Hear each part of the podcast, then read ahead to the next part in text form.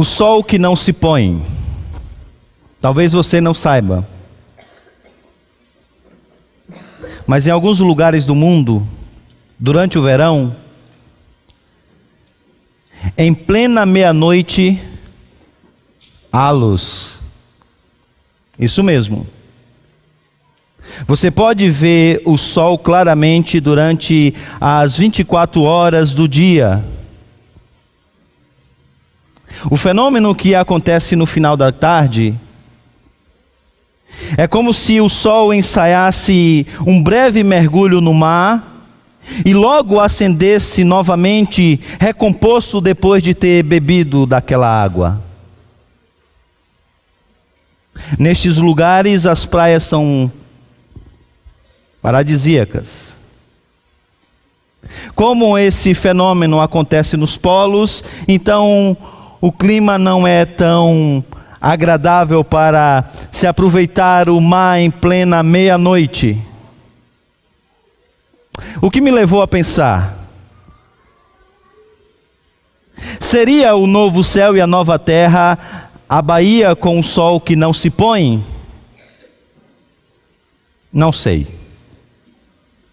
Mas certo é que lá, diz a Escritura, como lemos, Deus será a nossa luz.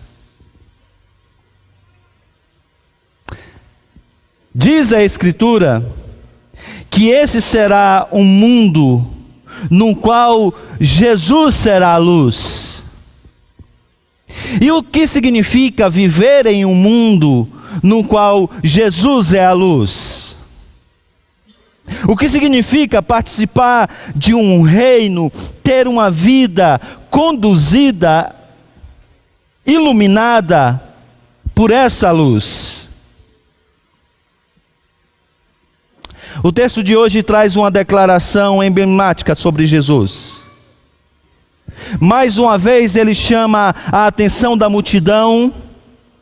E em João, capítulo de número 8, versículo de número 12, ele diz: Eu sou a luz do mundo. Quem me segue jamais andará em trevas. Mais uma vez, o palco para essa declaração é propício. Jesus está num templo, na tradicional festa das cabanas ou dos tabernáculos. Essa festa ela era marcada por uma série de cerimônias, entre elas a cerimônia das luzes. Tochas eram acesas durante toda a noite. E um grande festival acontecia. As pessoas em plena meia-noite ainda cantavam, dançavam e celebravam a salvação do Senhor. Era uma festa que lembrava o Êxodo, o momento em que Deus tirou o seu povo do Egito e agora, com braço forte, o conduz até a terra prometida. Eles lembravam então da grande libertação do Senhor, daquele momento histórico e sublime em que Deus conduzia o seu povo e durante a noite o acompanhava, iluminando, aquecendo com uma coluna grande de fogo. Era noite, às vezes meia-noite, e lá estava a luz que conduzia o povo. Com esse pano de fundo em mente, Jesus então agora se levanta e diz: Eu sou a luz do mundo. No capítulo de número 6, ele já havia se declarado como sendo o pão da vida. Essa festa também lembrava o maná no deserto. E agora Jesus está dizendo no capítulo de número 6 que ele é o verdadeiro maná, o verdadeiro alimento que sustenta o seu povo. No capítulo 7 que vimos, lembrando também mais um evento do deserto, ele diz: Eu sou a água viva. mostrando o seu povo que, assim como no passado, Deus suscitou de uma rocha água que pudesse matar a sede, agora Deus traz ao mundo a verdadeira água que mata a sede de um sedento em pleno deserto. Agora, no capítulo de número 8, ele diz: Eu sou a luz do mundo, eu sou a verdadeira luz, a luz que nunca se apaga. Bem, se ele está falando a verdade, há uma terra prometida a ser alcançada. Se ele está falando a verdade, há esperança de se viver, como lemos no primeiro texto dessa liturgia, em um mundo guiado, aquecido por essa luz, em um mundo marcado pela justiça, pela alegria e pela paz. Se ele está falando a verdade, a nossa mente será iluminada para compreendermos o real sentido da vida.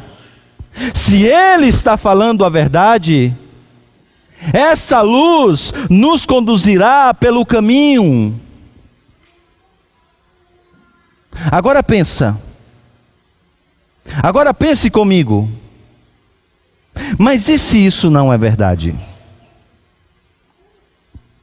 E se a sua declaração é falsa? E se o seu testemunho não é verdadeiro? Afinal, esse argumento parece ter uma lógica circular. É Jesus dizendo que sobre ele mesmo e afirmando ser ele mesmo a luz do mundo. Como poderia descansar as nossas vidas, depositar a esperança no nosso, do, do nosso futuro, em um, em um alto testemunho. Poderia isso acontecer? Deveríamos fazer isso? Os fariseus acham que não.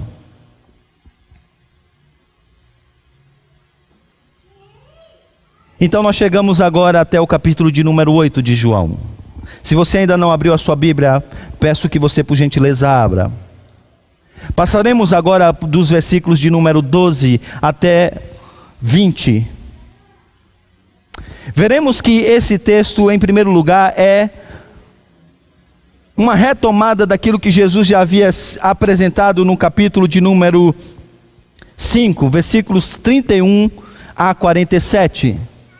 Essa discussão já foi introduzida no passado sobre a validade do alto testemunho de Jesus. Disse para vocês no primeiro sermão dessa série que João usa uma série de recursos retóricos. Entre eles, aqui está presente mais uma vez a tautologia, isto é, dizer a mesma coisa com palavras diferentes, acrescentando novas ideias. E agora nós temos nesse argumento em forma de espiral mais um ponto a ser levantado, que comprova que o testemunho ou o alto testemunho de Jesus pode ser crido. Vamos ao texto. Leve os seus olhos até o versículo de número 12. Falando novamente ao povo, Jesus disse: Eu sou a luz do mundo. Quem me segue nunca andará em trevas, mas terá a luz da vida. Os fariseus lhe disseram: Você está testemunhando a respeito de si próprio. O seu testemunho não é válido. Respondeu Jesus: Ainda que eu mesmo testemunhe em meu favor, o meu testemunho é válido, pois eu sei de onde vim e para onde vou. Mas vocês não sabem de onde eu vim nem para onde vou. Vocês julgam por padrões humanos. Eu não julgo ninguém. Mesmo que eu julgue, as minhas decisões são verdadeiras, porque não estou sozinho eu estou com o Pai que me enviou. Na lei de vocês está escrito que o testemunho de dois homens é válido. Eu testemunho acerca de mim mesmo, e minha outra testemunha é o Pai que me enviou. Então lhe perguntaram: Onde está o seu pai? Respondeu Jesus: Vocês não conhecem nem a mim, nem ao meu pai. Se me conhecesse, também conheceriam ao meu pai, a meu pai. Ele proferiu essas palavras enquanto ensinava no templo, perto do lugar onde se colocavam se colocavam as ofertas. No entanto, ninguém o prendeu, porque a sua hora ainda não havia chegado. O propósito de João é apresentar o alto testemunho de Jesus mais uma vez. E defender a sua validade. Esse texto ele é dividido em quatro partes. Se você gosta de anotar, Aí vai o mapa do sermão, o mapa da mensagem. Em primeiro lugar, nos é apresentado o conteúdo do alto testemunho. Você pode ver isso no versículo de número 12. Em segundo lugar, é nos apresentado a validade do alto testemunho de Jesus. Você perceberá isso nos versos 13 até 16. Em terceiro lugar, nos, é, nos são apresentadas as testemunhas do alto testemunho de Jesus. Veremos isso nos versos 17 e 18. E finalmente, como normalmente é percebido nesses primeiros textos do Evangelho de João, mais uma vez nos é apresentada a incredulidade num alto testemunho de Jesus. Isso pode ser percebido nos versos 19 e 20. Vamos então ao primeiro ponto o conteúdo do alto testemunho. E ele vem em forma de declaração. Falando novamente ao povo, Jesus disse: Eu sou a luz do mundo. Quem me segue nunca andará em trevas, mas terá a luz da vida. Qual é o significado dessas palavras e quais são as suas implicações práticas para a nossa vida? Veremos isso mais à frente. Por ora, vamos nos atentar à, à estrutura e o desenvolvimento da argumentação de Jesus na discussão que está à volta dessas palavras, dessa declaração, desse alto testemunho. Deixemos de lado esse alto testemunho. Vamos voltar a, a ele no final dessa mensagem. Vamos então ao segundo ponto dessa mensagem: a validade do alto testemunho. Isso, como eu disse a vocês, nos é apresentado nos versos 13 até 16. Porque depois de Jesus declarar essa verdade, os fariseus então retruncam. E eles dizem: Você está dando testemunho a respeito de si próprio. O seu testemunho não é válido. Perceba inicialmente que os fariseus não compreenderam a enormidade dessa declaração. Se eles tivessem compreendido, a acusação aqui seria de blasfêmia. Porque não precisa ser perito no Antigo Testamento para saber que eu sou. É a maneira como Deus se auto-revelou, se auto-identificou no Antigo Testamento. Quando Jesus diz eu sou, ele está se igualando a Deus. Ele está dizendo ser igual a Deus, essencialmente igual a Deus. Eles olham para essa declaração e eles não conseguem perceber a semelhança entre Jesus e Yahvé. E essa falta de entendimento livra então Jesus, pelo menos inicialmente, da acusação de blasfêmia. Mas o coloca no banco dos réus diante do fato ou da acusação de que ele testemunha a favor de si mesmo. Isso porque a lei dizia que um testemunho só deveria ser aceito como válido se tivesse duas ou três testemunhas. Por isso que agora eles retruncam. E fazem isso talvez agora querendo pegar Jesus com as suas próprias palavras. Nessa argumentação em forma de espiral, aqui temos a sequência, como disse, do capítulo de número 5. E lá no capítulo de número 5, versículo de número 31, Jesus já tinha dito em alto e bom som: Se testifico acerca de mim mesmo, o meu testemunho não é válido. E agora, como se eles estivessem pegando Jesus com as suas próprias palavras, eles dizem: Veja, o seu testemunho não é válido porque você testemunha acerca de si mesmo.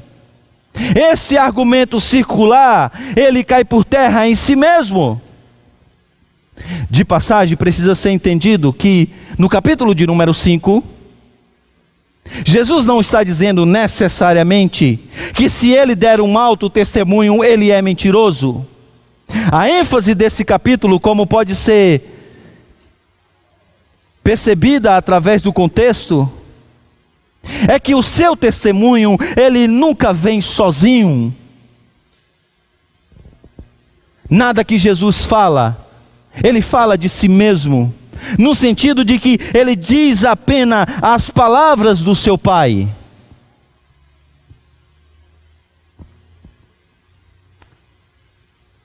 Capítulo de número 5, versículo 31, ele está dizendo que aquilo que ele está dizendo tem o apoio e o aval do seu pai. Mas voltamos, voltemos ao texto. Cristo então replica essa acusação, dizendo que o seu testemunho ele, possui crédito e autoridade suficientes, porque ele não é uma pessoa que pertence à grande agremiação de seres humanos ao contrário, ele é uma pessoa diferente. Logo, a sua defesa, como veremos mais à frente em todo o Evangelho de João, ela é baseada no fato de que, quando ele diz, ele diz tendo um conhecimento sobrenatural. Quando ele fala alguma coisa, ele fala se valendo também da sua divindade e da sua onisciência. Porque ele é aquele que vê e prescruta, até mesmo as intenções do coração. Quando alguém sequer ainda disse alguma coisa, quando a palavra sequer veio à boca, ele já conhece todas essas coisas.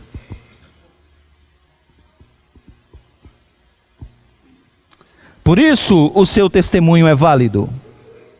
E a maneira de apontar para essa divindade, essa singularidade do seu ser, foi mostrando quem ele é, de onde ele veio e para onde ele vai.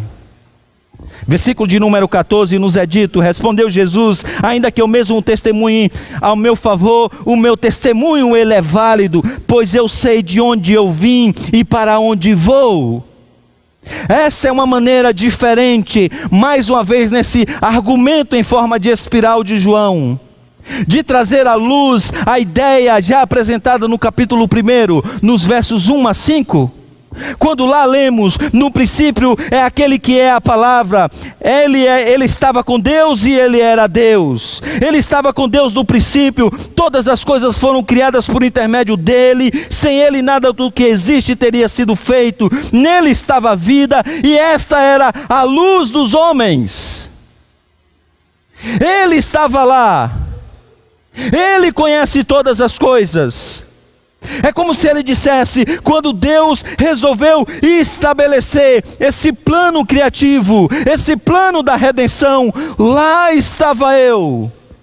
Quando eu olho para a história, eu não vejo esse momento, porque eu sou, eu não fui, eu não serei, eu sou.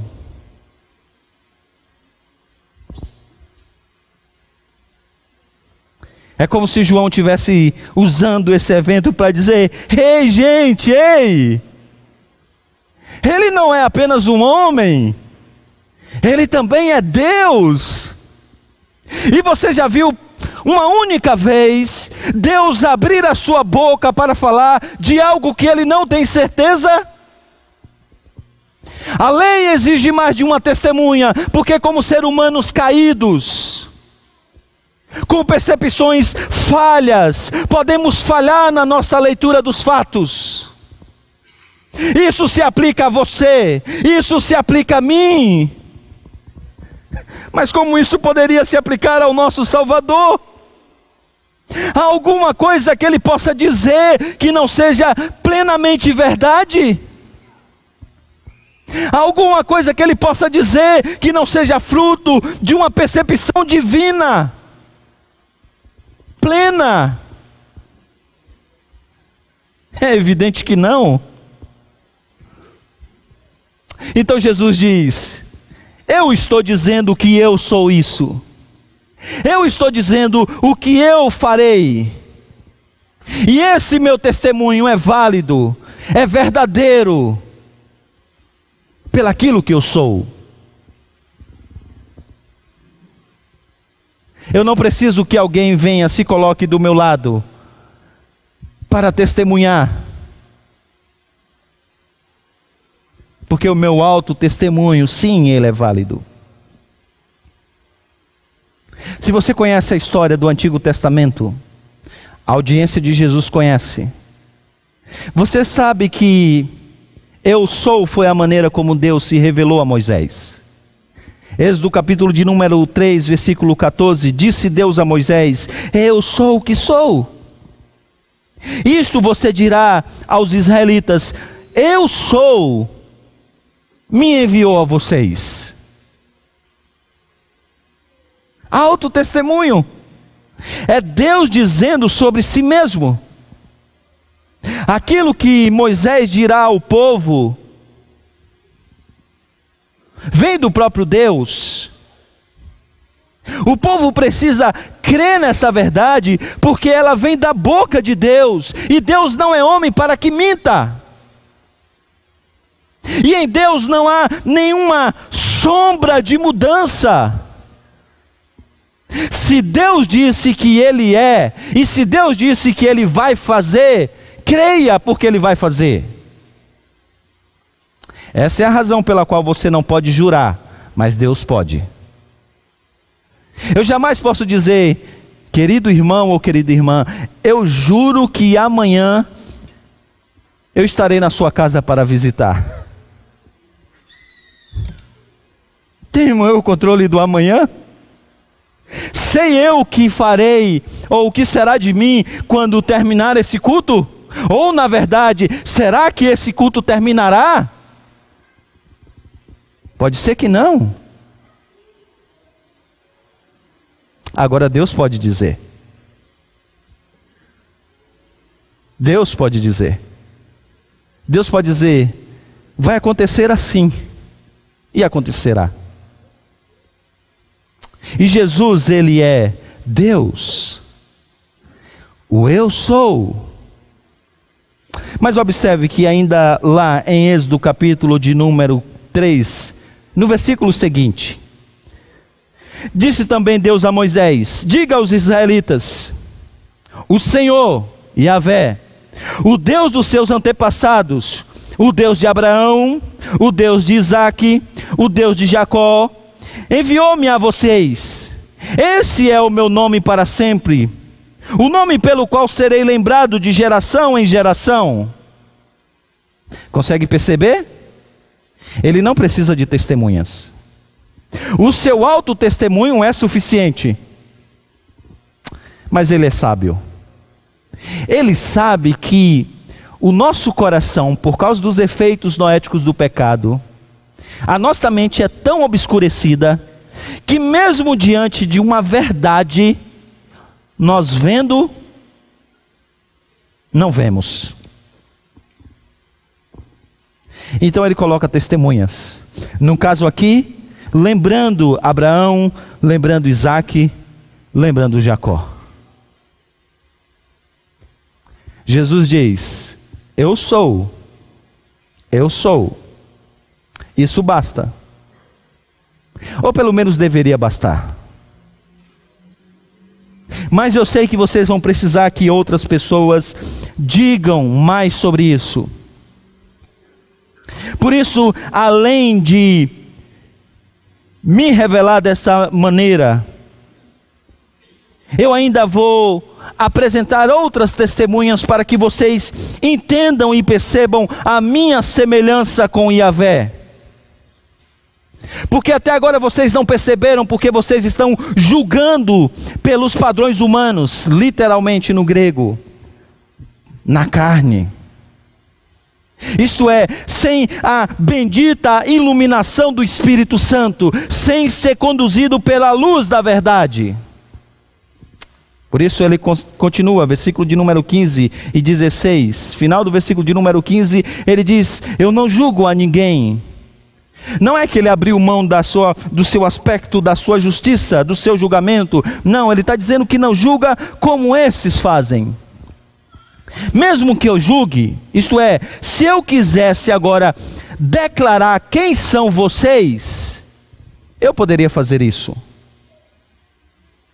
Se eu colocasse qualquer um de vocês sentado no banco dos réus e abrisse agora um tribunal, eu poderia fazer isso. Porque as minhas decisões são verdadeiras.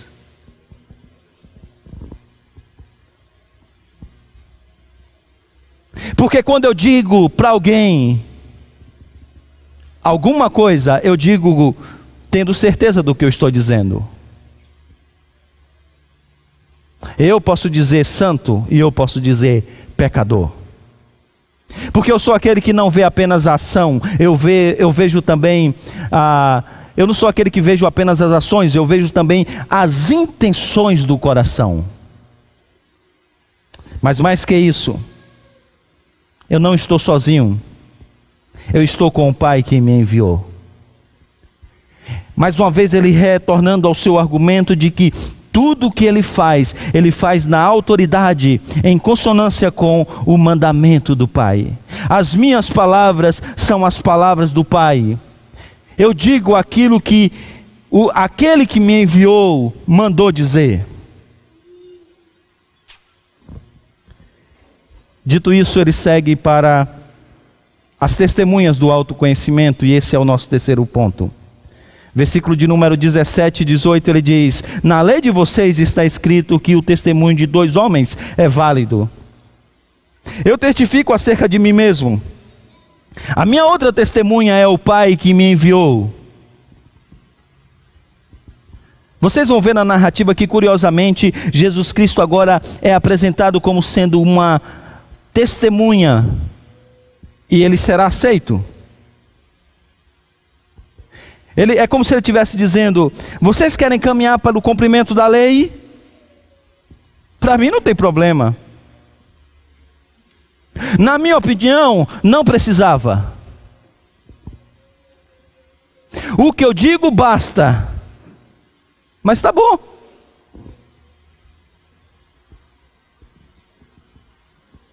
Capítulo de número 5 nós vimos.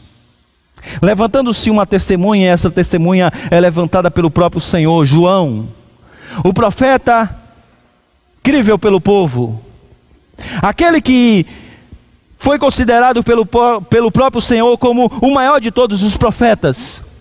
O homem que é reconhecidamente autoridade vinda da parte de Deus. E esse homem diz: Eu não sou a luz. Vocês estão pensando que eu sou o Cristo? Eu digo para vocês claramente: Eu não sou mas eu sei quem é. É Jesus. Quando João se aproxima, quando Jesus se aproxima dele, ele diz: Eis o Cordeiro de Deus que tira o pecado do mundo. Nessa mesma cena, o pai diz: Este é o meu filho amado em quem eu tenho alegria. É o Pai dizendo: Ele é filho de Deus.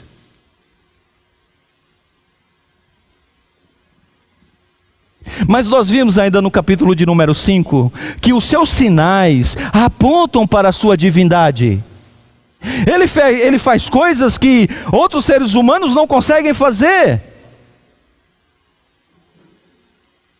É impossível você estar de frente a frente com os seus sinais extraordinários e não concluir que ele de fato é Deus. Mas ele não para por aí. Ainda no capítulo de número 5, ele fala que as Escrituras testemunham ao meu respeito. Isto é, todo o Antigo Testamento, de Gênesis a Malaquias, tudo que é dito, tudo que é apresentado é sobre Cristo, é sobre esse Messias. Só que o aspiral vai continuar ainda a rodar, e nós vamos chegar até o capítulo de número 14 a 16. O Espírito agora será apresentado e a sua missão será conduzir as pessoas à verdade. E o Espírito Santo vai testemunhar de João, de Cristo.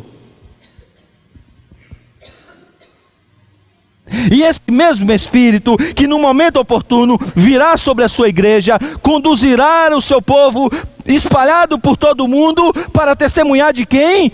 De Cristo.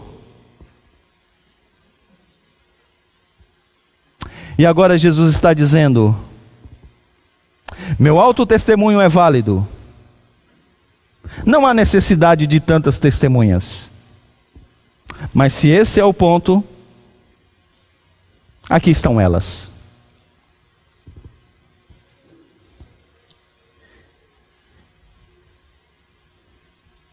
Você olha para essa realidade e diz: opa, ah, agora palavra do Pai, você tem o testemunho de João Batista, você tem os sinais, você tem a própria Escritura, você tem as próprias palavras de Jesus, basta, né? Finalmente agora eles vão se render. A narrativa é construída de maneira que agora essa expectativa ela é gerada e o que vemos é o quarto e último ponto: a incredulidade no alto testemunho. Então eles perguntaram: Onde está o seu pai? Talvez zombando. Onde está o seu pai? Talvez duvidando da integridade moral da sua mãe. Onde está o seu pai? Talvez procurando algum agente humano, como eles farão mais à frente na sequência da narrativa, com o pai do cego para dizer: Vamos bater os testemunhos para ver se dá certo. Onde está o seu pai? É a pergunta que ecoa. Respondeu Jesus: Vocês não conhecem nem a mim nem a meu pai. Se me conhecessem, também conheceriam o meu pai. A pergunta por si só, mais uma vez, mostra a alienação de Deus. Percebe? João capítulo de número 3. A luz veio ao mundo, mas os homens amaram mais as trevas do que a luz, porque as suas obras eram más. O problema não é intelectual, irmãos, é moral. Não é uma dificuldade em perceber o testemunho e reconhecer a validade dele. É mais que isso. A luz é tão forte, tão forte, tão forte, que é impossível passar desapercebida. O problema não é intelectual, é moral. Isso nos ensina também que você não chega ao conhecimento de Jesus analisando as premissas. Eu lembro uma vez conversando com uma pessoa que falava do seu desejo de um dia fazer seminário. Perguntei por que você deseja ser pastor? Não, não, não. Eu quero fazer seminário para aprender bastante sobre teologia, porque eu tenho uns eu tenho parte da minha família que não teme a Deus, e eu quero então, tendo bons argumentos, eu quero agora apresentar o evangelho para eles, para poder então agora levá-los ao conhecimento de Cristo. Eu falei, se esse é o objetivo fazer seminário, então pode esquecer. Porque não é o nosso poder de argumentação não são as nossas provas, por mais que elas sejam válidas. Sabe como você vem ao encontro de Cristo? Quando você é iluminado pelo Espírito Santo. E agora os seus olhos são abertos para entender quem Ele é. Conhecimento de Cristo não se dá através de análise de premissas, através de argumentações. Não estou dizendo que a apologética não é necessária. Mas eu estou dizendo que o problema principal do homem não é intelectual, é moral. É a dureza de coração que não faz se quebrantar diante de Cristo. Mas essa pergunta também revela uma outra questão muito importante. Porque quem aspira a conhecer a Deus, se não tiver o seu ponto de partida em Cristo, vagueará, por assim dizer, por um labirinto de obscuridade religiosa. E esse é o ponto que João quer que as pessoas entendam. Eles não conseguem se aperceber de tantas coisas do plano da redenção, porque não faz parte da sua hermenêutica bíblica, isto é, da maneira de interpretar a Escritura. Cristo.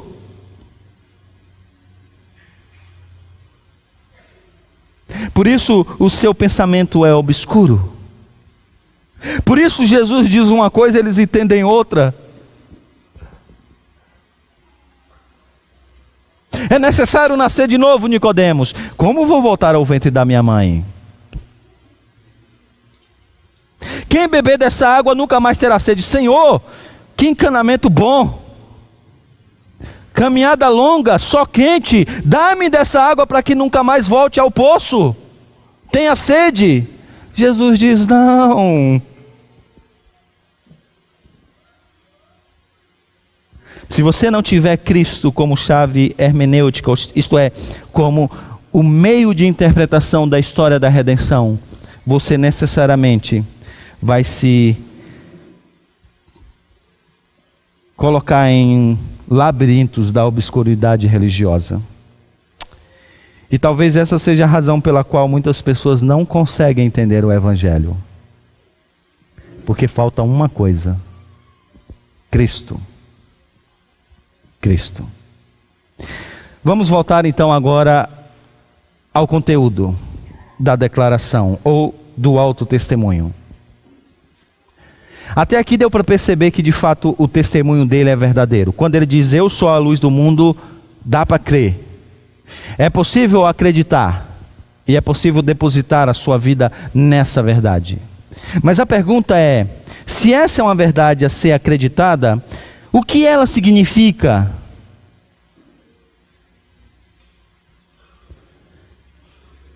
À luz do contexto, nós vimos que aqui está sendo celebrada a salvação. A salvação do povo de Deus no passado, Êxodo. No entanto, agora aqui está Jesus se apresentando como sendo o verdadeiro Salvador, que apresenta uma salvação ainda mais profunda. Aquele que, a semelhança de Deus no passado, Yahvé, se revela agora de maneira salvífica. Aquele que, a semelhança de Yahvé, providencialmente conduz o seu povo para a verdadeira terra prometida. Aquele que, a semelhança de Yahvé, é verdadeiramente o libertador. Mas o libertador de quê? Para você entender o que significa Jesus ser a luz do mundo, você precisa entender esse outro aspecto desse dualismo de João. Isto é, o mundo está em trevas. Luz e trevas são o tempo todo contrastados aqui.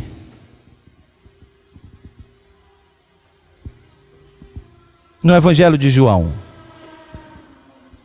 Em que sentido então o mundo está em trevas? Basicamente em dois. A princípio, o mundo vive em trevas no sentido de que ele é essencialmente mal.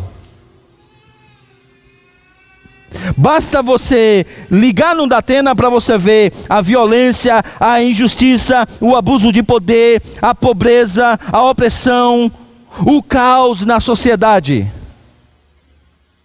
Basta fechar a porta do seu quarto e fazer uma autoanálise para você se dar de cara com a angústia, a depressão, a ansiedade, o medo, o pavor. Aquele momento que você parece que vai explodir, aquele momento que dá vontade de sumir. É isso, gente. Essa é a vida em um mundo caído, cheio de maldade. O que o nosso Senhor veio fazer?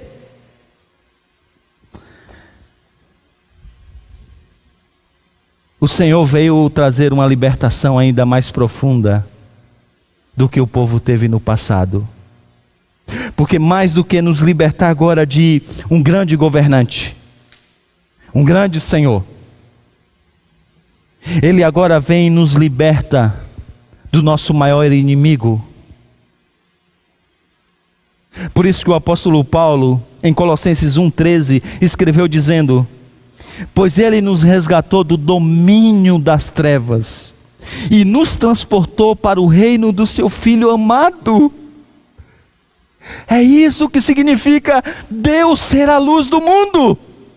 Ele pegou você daqui e fez, uh, e colocou você aqui. E agora você, a despeito de ainda viver nesse mundo caído, você pai faz parte agora de um novo reino, no reino do Filho de Deus. Sim, esse que é Deus.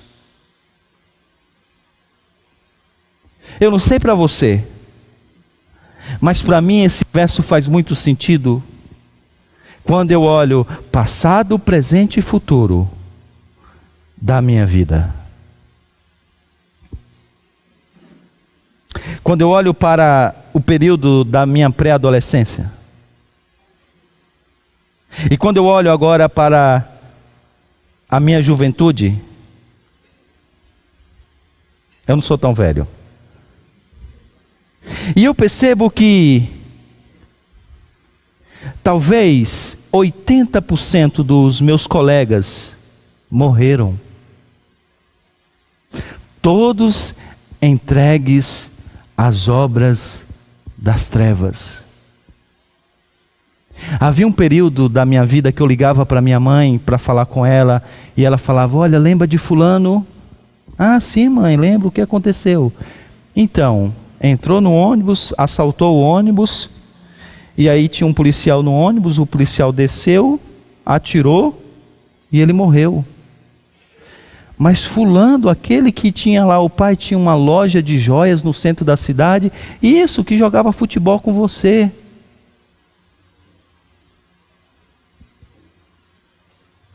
E foram assim, gente, vários. E sabe por que eu não fui um deles? Porque eu sou melhor do que eles? Não. Porque eu fui um menino mais obediente à minha mãe do que ele, eles foram da deles? Não.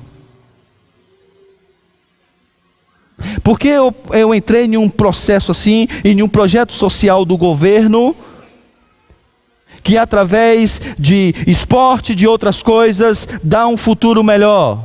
Não, não. Porque a minha mãe sempre incentivou ao estudo e à educação, e aí eu deixei esse mundo para me dedicar a aquilo que realmente poderia dar um futuro? Não, não, não.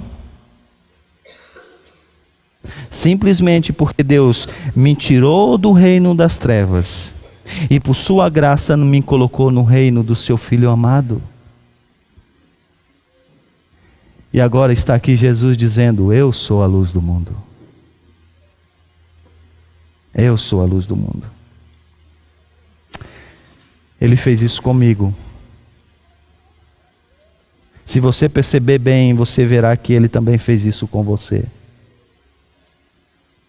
Mas em segundo lugar, trevas na Escritura tem a ver com ignorância.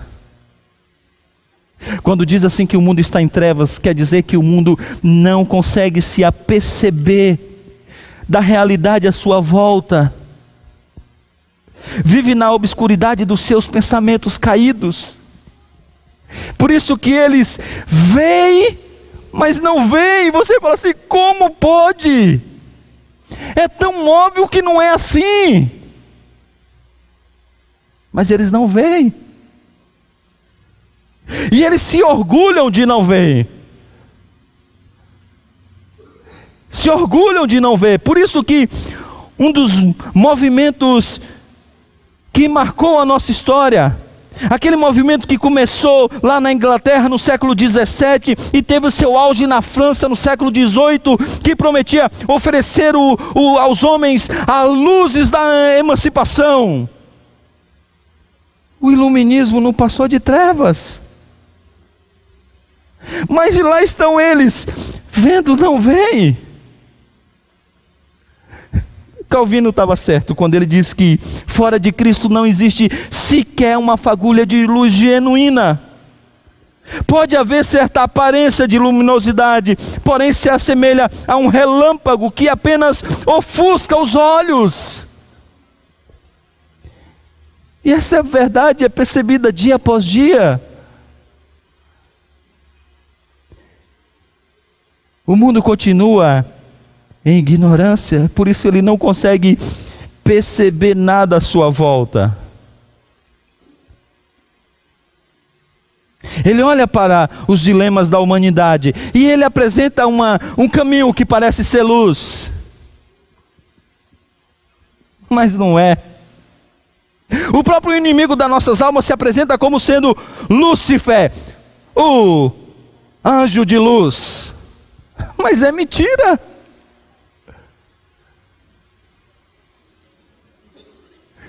E eles permanecem na ignorância. E qual é o fruto da ignorância?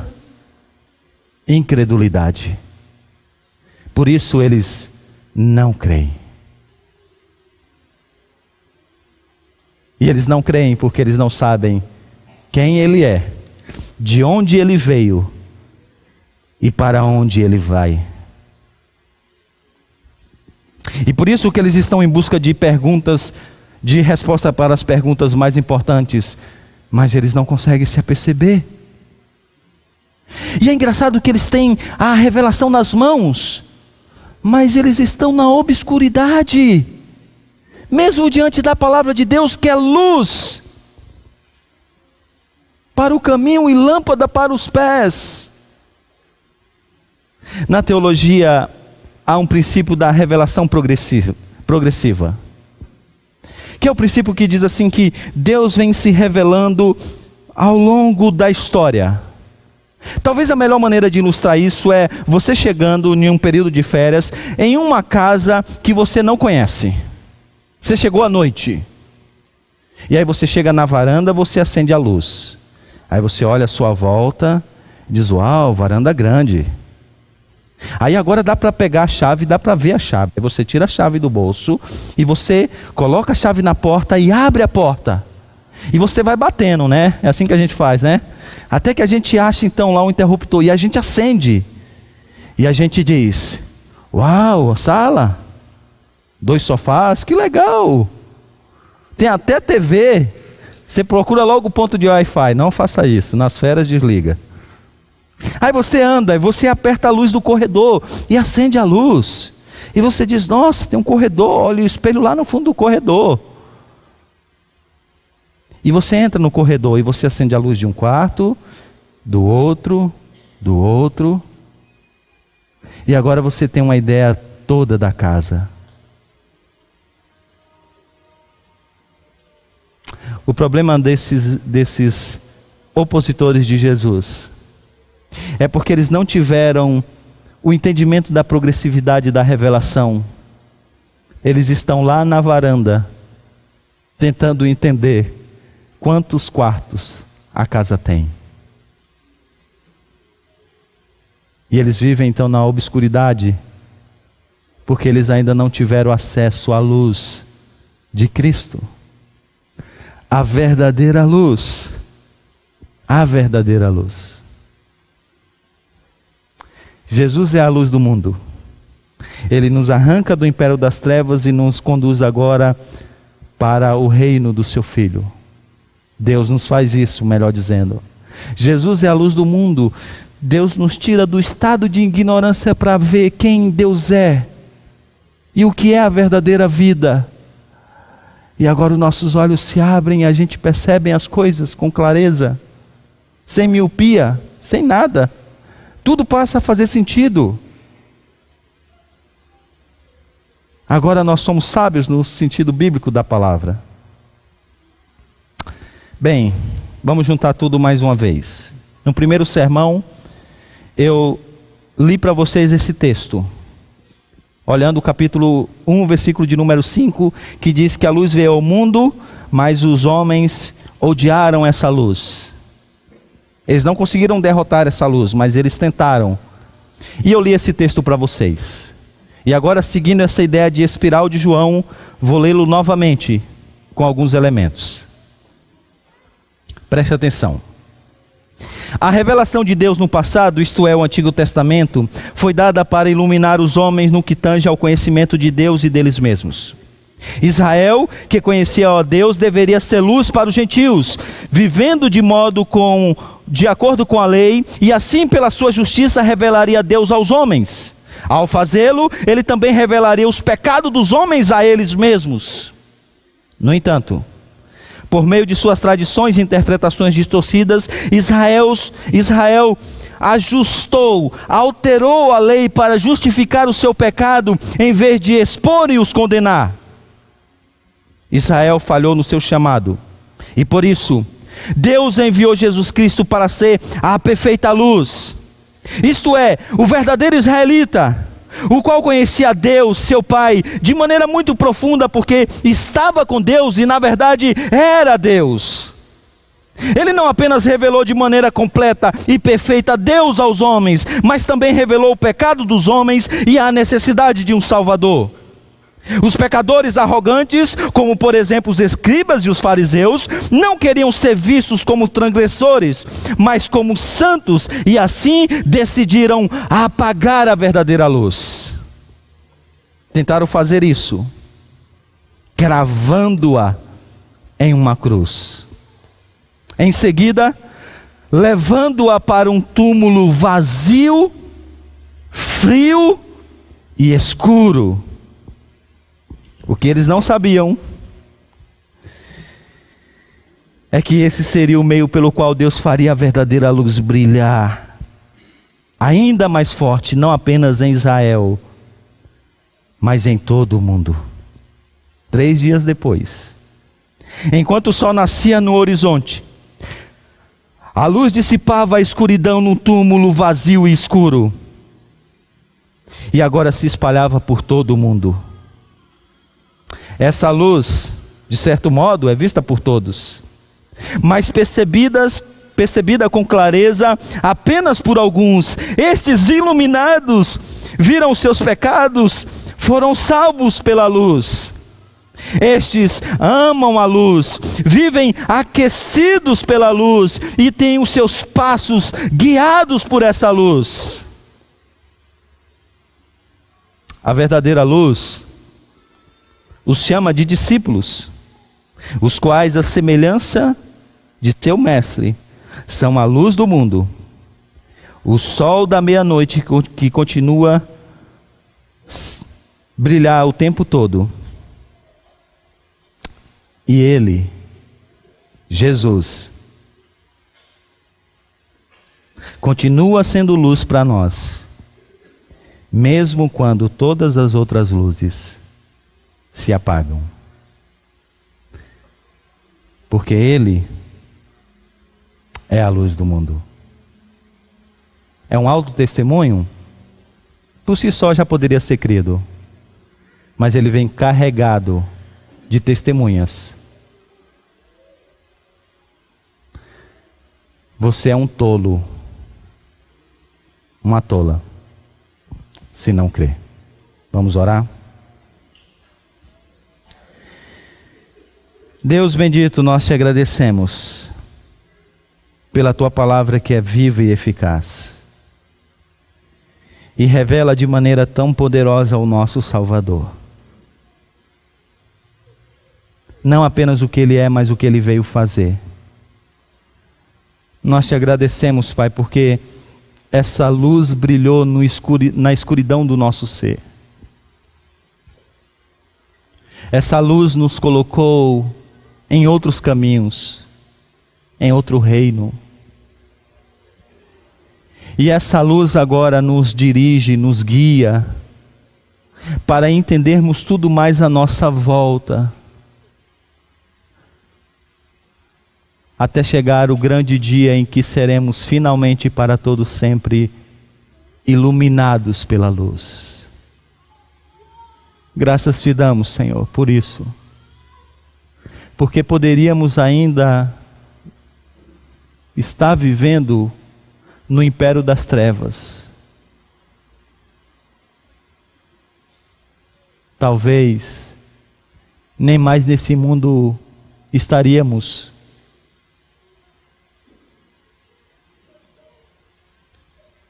E ainda, Senhor, passaríamos a eternidade na escuridão. Por isso nós te agradecemos, Pai, porque o Senhor nos transportou para o reino da luz. Nós te agradecemos por tão grande salvação. Nós te agradecemos por termos nossos olhos abertos para ver a verdadeira luz para entender melhor o que é casamento, o que é criação de filhos, o que é trabalhar, o que é produzir. Enfim, Senhor, para entender tudo mais à nossa volta.